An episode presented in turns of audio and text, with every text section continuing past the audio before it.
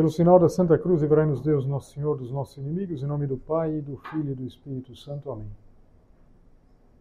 Meu Senhor e meu Deus, creio firmemente que estás aqui, que me vês, que me ouves. Adoro-te com profunda reverência. Peço-te perdão dos meus pecados e graça para fazer com fruto este tempo de oração. Minha Mãe Imaculada, São José, meu Pai e Senhor, meu anjo da guarda, intercedei por mim.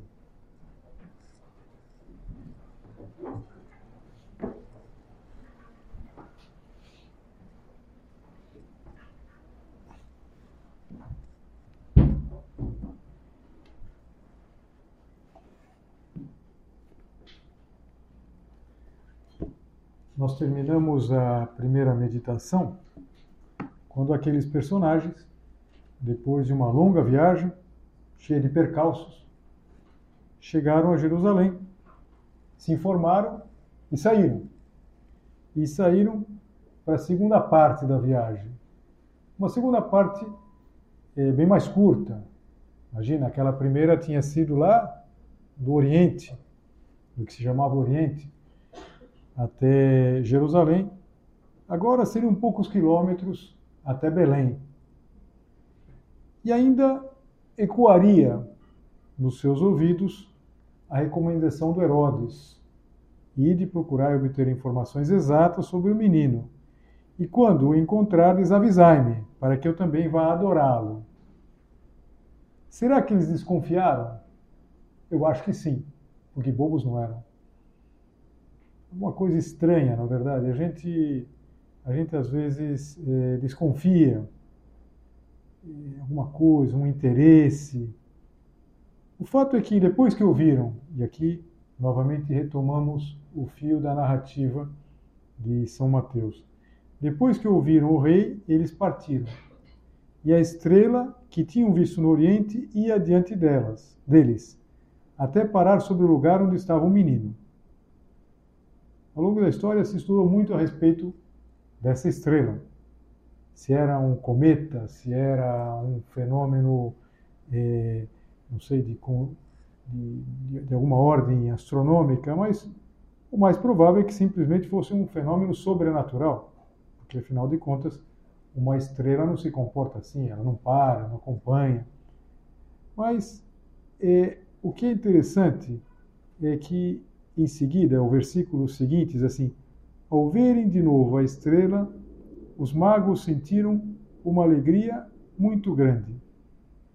O texto latino é, ele é interessante, diz assim: Videntes autem stellam, vendo, portanto, a estrela, gavisi sum gaudium magno valde, que quer dizer mais ou menos o seguinte: alegraram-se com uma alegria muito, muito grande.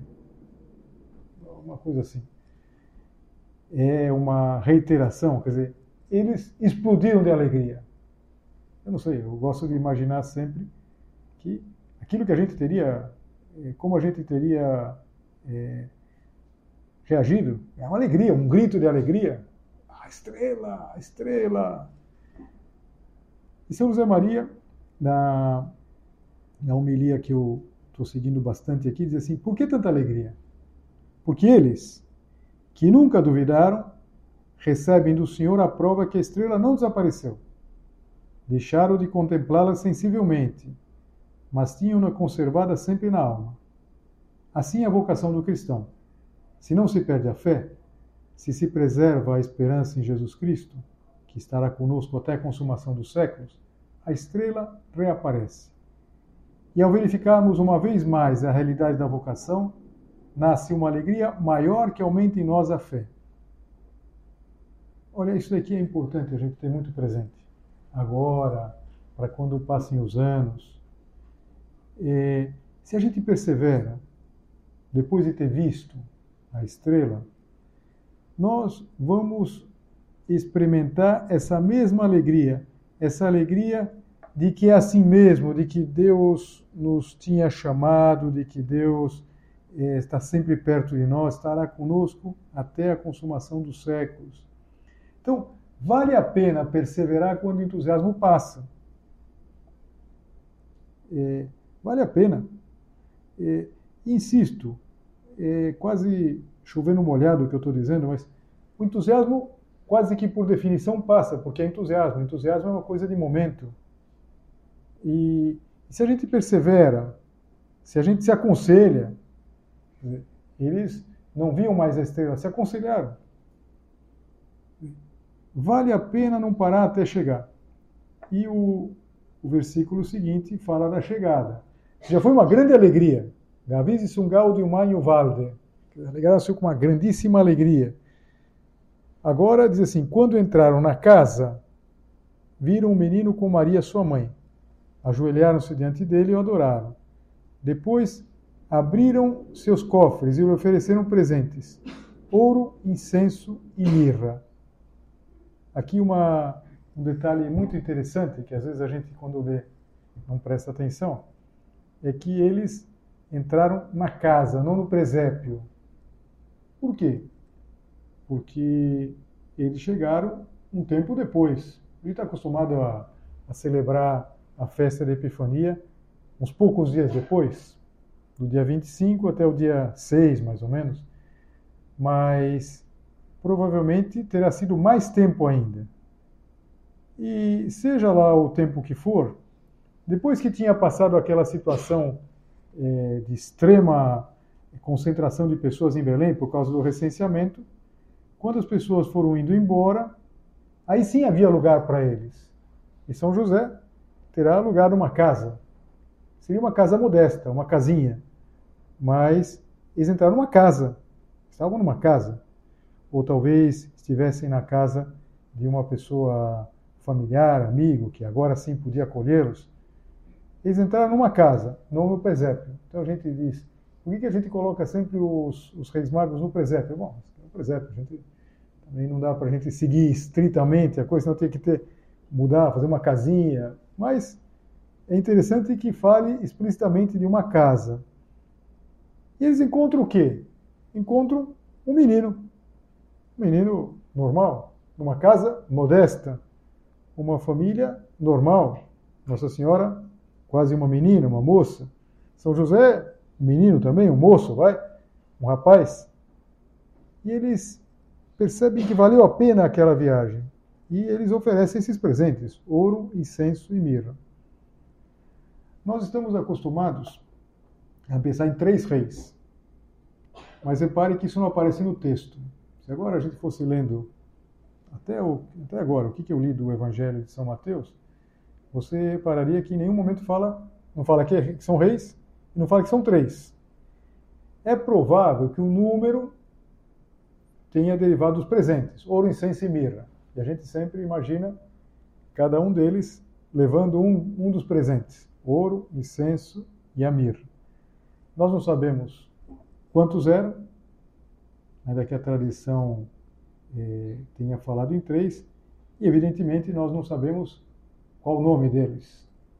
Mas a tradição deu três nomes. Aparece um que é mais velho, que é idoso, de barba branca, que se chama Melchior. E o Melchior, ele representa a, a região europeia. Assim se pensava quando se fez esse simbolismo. E oferece ao menino ouro. Ouro enquanto rei. Ouro é um presente real. O Gaspar representa a área asiática e leva incenso. O incenso é aquilo que nas cerimônias litúrgicas se coloca no turíbulo, queima e depois tem aquela fumaça. E aquilo se oferece para Deus. Então, é, o, o ouro pela realeza de Cristo, o incenso pela divindade. E o Gaspar, e o Gaspar esse, e o Baltazar é o africano, que presenteia é, Nosso Senhor com a mirra, que simboliza a humanidade. A mirra era uma substância que se utilizava para embalsamar. E, e aqui representa a humanidade de Nosso Senhor. Claro, tudo isso é uma explicação é, que não está no, no, no, no, Evangelho, porque, insisto, o Evangelho não diz que eram três, não diz evidente os seus nomes, mas inclusive se vê relação com os três filhos do Noé. Quando no Gênesis se fala dos filhos do Noé, exatamente desses três filhos se fala de toda uma, uma, assim, uma um povoamento da, da, da, da, terra. Então, então, os semitas, então, os semitas, que são descendentes de um filho chamado Sem. Então, semitas são, eh, por exemplo, os, os, hebreus, mas também eh, os palestinos. Então, essa guerra que a gente vê, triste guerra que a gente acompanha, eh, todos eles são semitas. Às vezes se veem como inimigos, mas são descendentes de Sem. Depois estão os camitas, descendente de um filho chamado Cam, que é todo o mundo africano, o Egito, a Etiópia, e os povos eh, da Ásia Menor, do Mediterrâneo, que são os Jafetita, Jafetitas, o Jafet. Só que tem um erro aqui, ou pelo menos a gente não vê, e nós? E nós? E a América? Quer dizer, antes de nós descobrirmos o Colombo, quer dizer, que, que, onde que a gente fica representado? Não se tinha conhecimento. Eu acho que talvez, se se fosse fazer referência a, aos reis magos, teria que colocar um quarto rei mago, um, um rei mago para nós, para a América. Outras vezes se fala desses três com referências à idade. O, o Gaspar, é, o asiático, seria a juventude. O Baltazar, a maturidade. E o Melchior é a velhice. Mas isso, todas essas são interpretações que se fez, posteriores, e evidentemente não fazem parte da, da, do, do, próprio texto da, do, do, Evangelho. Mas, voltando a uma, a uma apreciação mais espiritual e para a nossa vida, Vamos reparar num particular, a gente já falou um pouquinho na primeira meditação, mas alguma coisa que faz com que eles se assemelhem aos pastores. Porque tanto eles como os pastores, eles chegaram até o menino Jesus, nenê ainda, e não encontram um rei como se costuma imaginar. Encontram, eh, os pastores encontram uma manjedoura, um presépio. E eles encontram numa casa um menino com Maria, sua mãe. Isso é muito importante para nós, porque nós temos que perceber que Deus vem a nós, em geral, sem os sinais externos da sua realeza, da sua divindade. Vou ler mais uma vez um parágrafo dessa meditação do São José Maria. Diz assim: no dia da Epifania, situados aos pés de Jesus Menino, de um rei sem sinais externos da realeza. Veja, eles imaginaram, fizeram toda aquela viagem e chegaram numa casinha, uma casinha simples, uma casinha modesta. Um rei sem sinais externos da realeza, podemos dizer-lhe: Senhor, tira a soberba da minha vida, destrói o meu amor próprio, esse desejo de me afirmar e de me impor aos, aos outros faz que o fundamento da minha personalidade seja a identificação contigo. Que exemplo para nós, não é verdade? Esses homens, eles não conheceram nenhuma palavra de Jesus, porque Jesus não falava, que era um nenê, mas entenderam os ensinamentos, e esse ensinamento básico. Ou seja, é, eles entenderam que Deus estivesse se manifestando a eles dessa forma. Não será que às vezes nós estamos esperando uma epifania do nosso jeito? A palavra epifania, ela significa manifestação. E, e epifania, é, aqui no caso, é a manifestação é, de Deus aos povos distantes, a todos os povos, ao mundo não judeu. Junto com essa epifania, também se celebra duas outras epifanias. Além dos magos, existe uma epifania que é o batismo do Senhor, que a gente vai celebrar no dia seguinte. É quando Jesus se manifesta aos judeus, no batismo, no batismo de João Batista. existe uma terceira epifania que são as bodas de Caná. Por quê? Porque nas bodas de Caná, Jesus se manifesta aos seus discípulos. O próprio texto diz assim: se manifestou aos seus discípulos, eles creram nele. Então, nosso Senhor se manifesta de muitas maneiras. Mas às vezes a gente quer uma epifania do nosso jeito. Se Deus me der aquilo que eu estou pedindo, então sim. Então sim, daí eu aceito, eu vou trabalhar contente. Se der certo, bem. Se Jesus Cristo aparecer com a sua majestade, então sim. Mas eh, se de repente, depois de toda uma viagem, eu chegar e encontrar uma casa, aí não. Tem dó, Gaspar. Assim não dá. A gente faz uma viagem dessa para chegar numa casinha.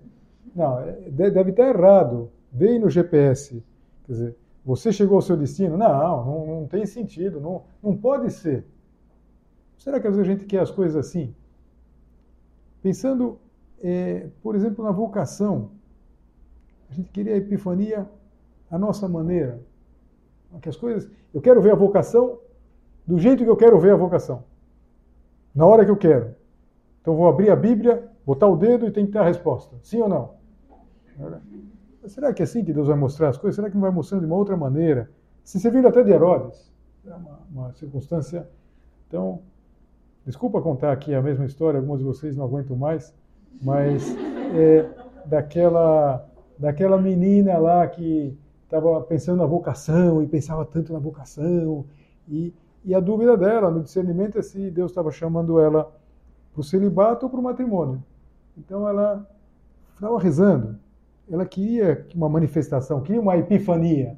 Então ela estava lá rezando e estava pedindo e foi rezar numa capela onde tinha uma imagem bonita, Nossa Senhora, que estava carregando o menino Jesus nos braços assim, e ela estava dizendo assim: Nossa Senhora, e diz: a minha vocação é o matrimônio ou o celibato?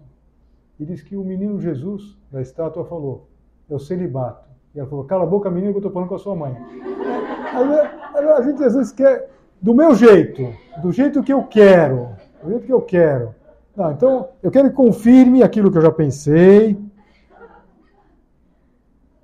O Senhor vem até nós de uma forma simples, sem chamar a atenção.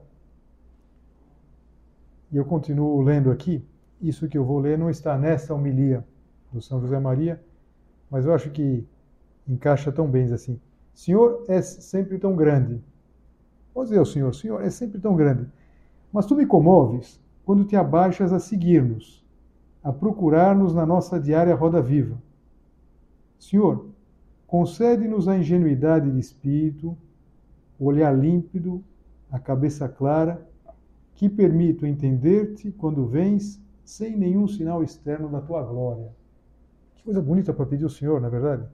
Agora começa um ano, Senhor, eh, quando vier, quando for me mostrando, eu falo da vocação, às vezes algumas de vocês estão pensando na vocação, estão discernindo a vocação, mas repara, toda a vida é vocação. Eu já sei qual é a minha, mas eu tenho que me sentir chamado todo dia por Nosso Senhor. E tenho que responder, e tenho que fazer a experiência dos magos.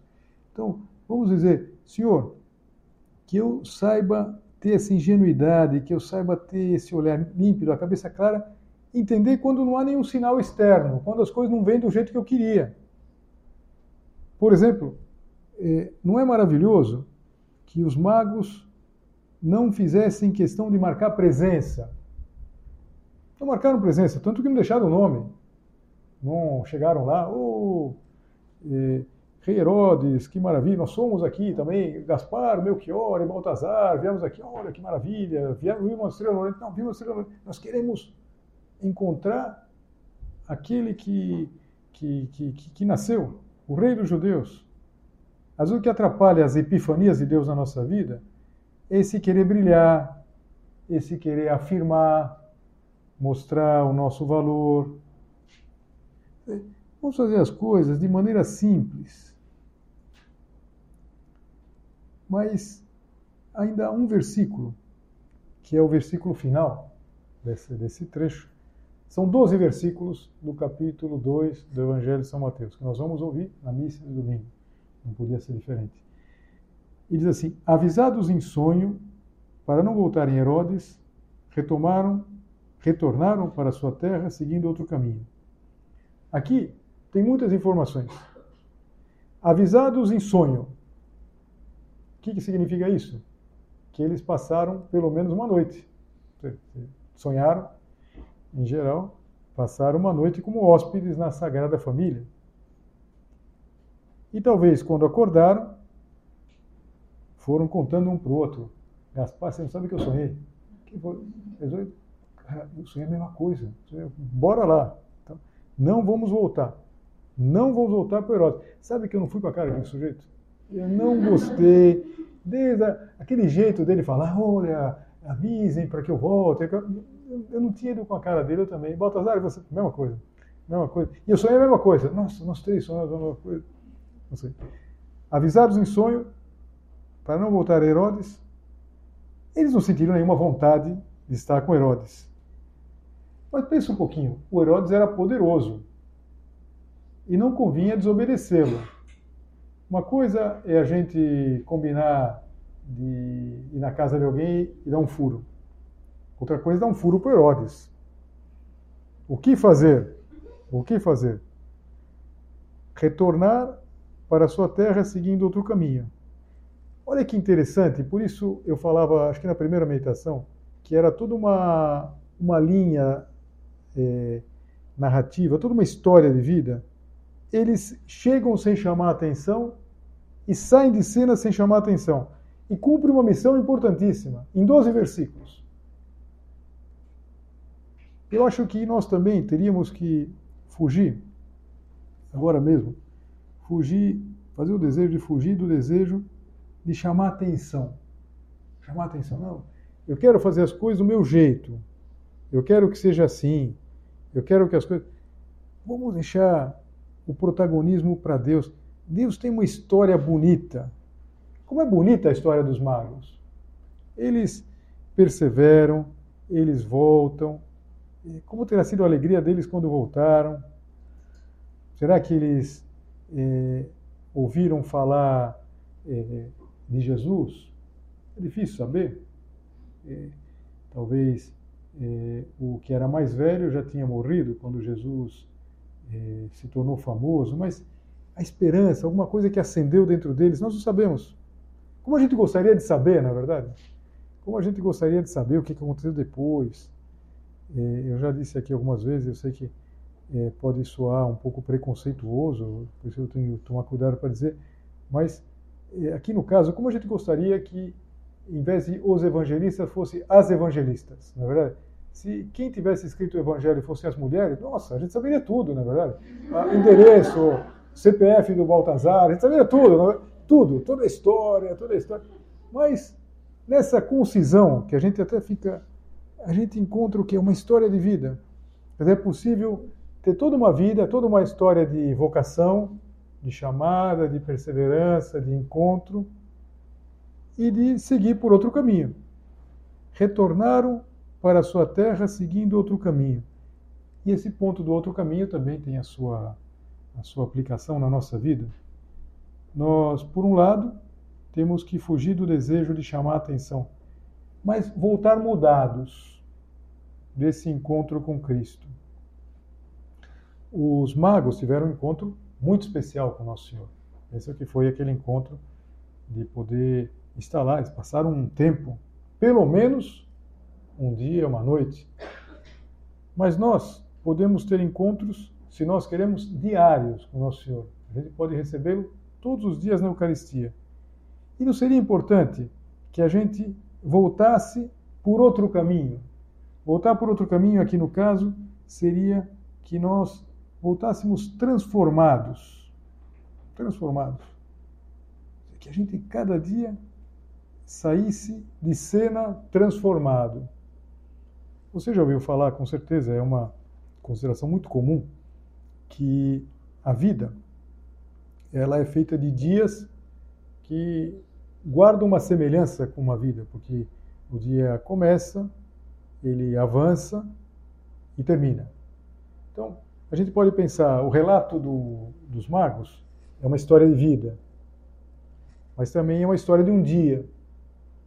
Se cada dia a gente fizesse essa experiência dos magos, depois integrando ao longo de toda a nossa existência, cada um desses dias, nossa vida teria sido sempre esse buscar, esse encontrar, uma alegria muito grande, voltar por outro caminho, voltar transformados. É verdade que está tudo aqui.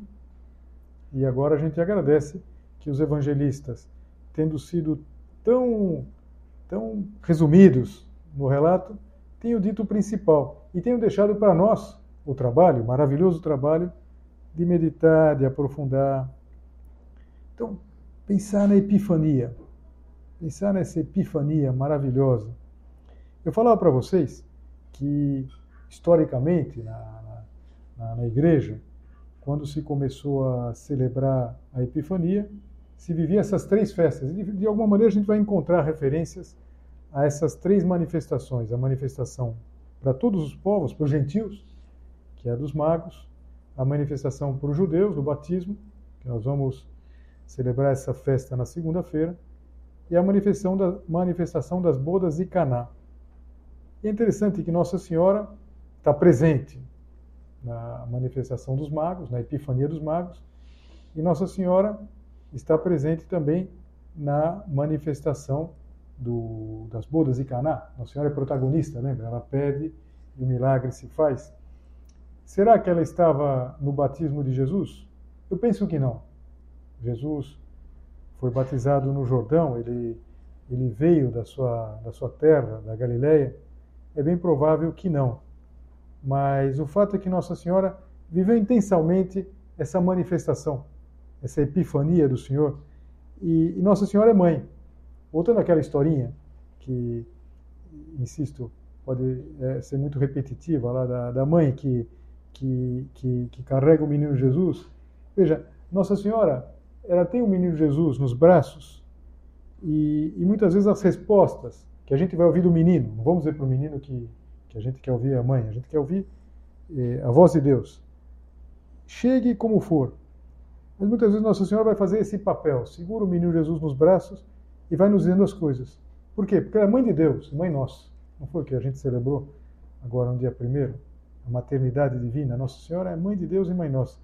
Vamos pedir que nesse ano, que só está começando, nós saibamos viver intensamente. E cada dia a gente faça uma experiência desses 12 versículos do capítulo 2 de São Mateus. Que a gente procure, que a gente não perca a, a fé nem a esperança quando a estrela desaparece, que a gente se aconselhe, que a gente persevere, que a gente encontre e que a gente volte por outro caminho. No nosso caso, a gente cada dia termina com um exame de consciência, tá? a gente volta por outro caminho. Amanhã vai ser diferente.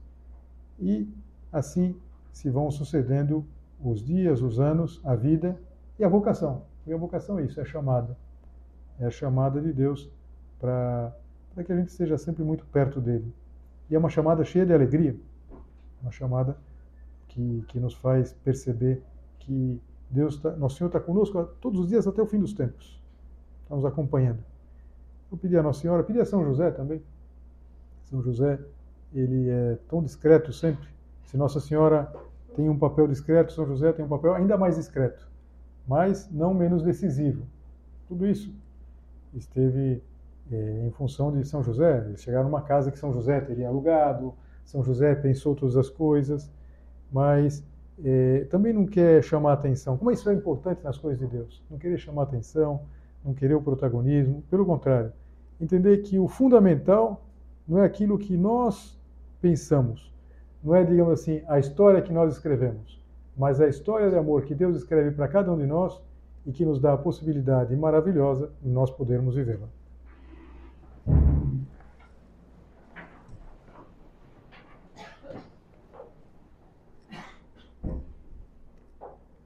Dou-te graças, meu Deus, pelos bons propósitos, afetos e inspirações que me comunicaste nesta meditação. Peço-te ajuda para os pôr em prática. Minha Mãe Imaculada, São José, meu Pai e Senhor, meu anjo da guarda, intercedei por mim.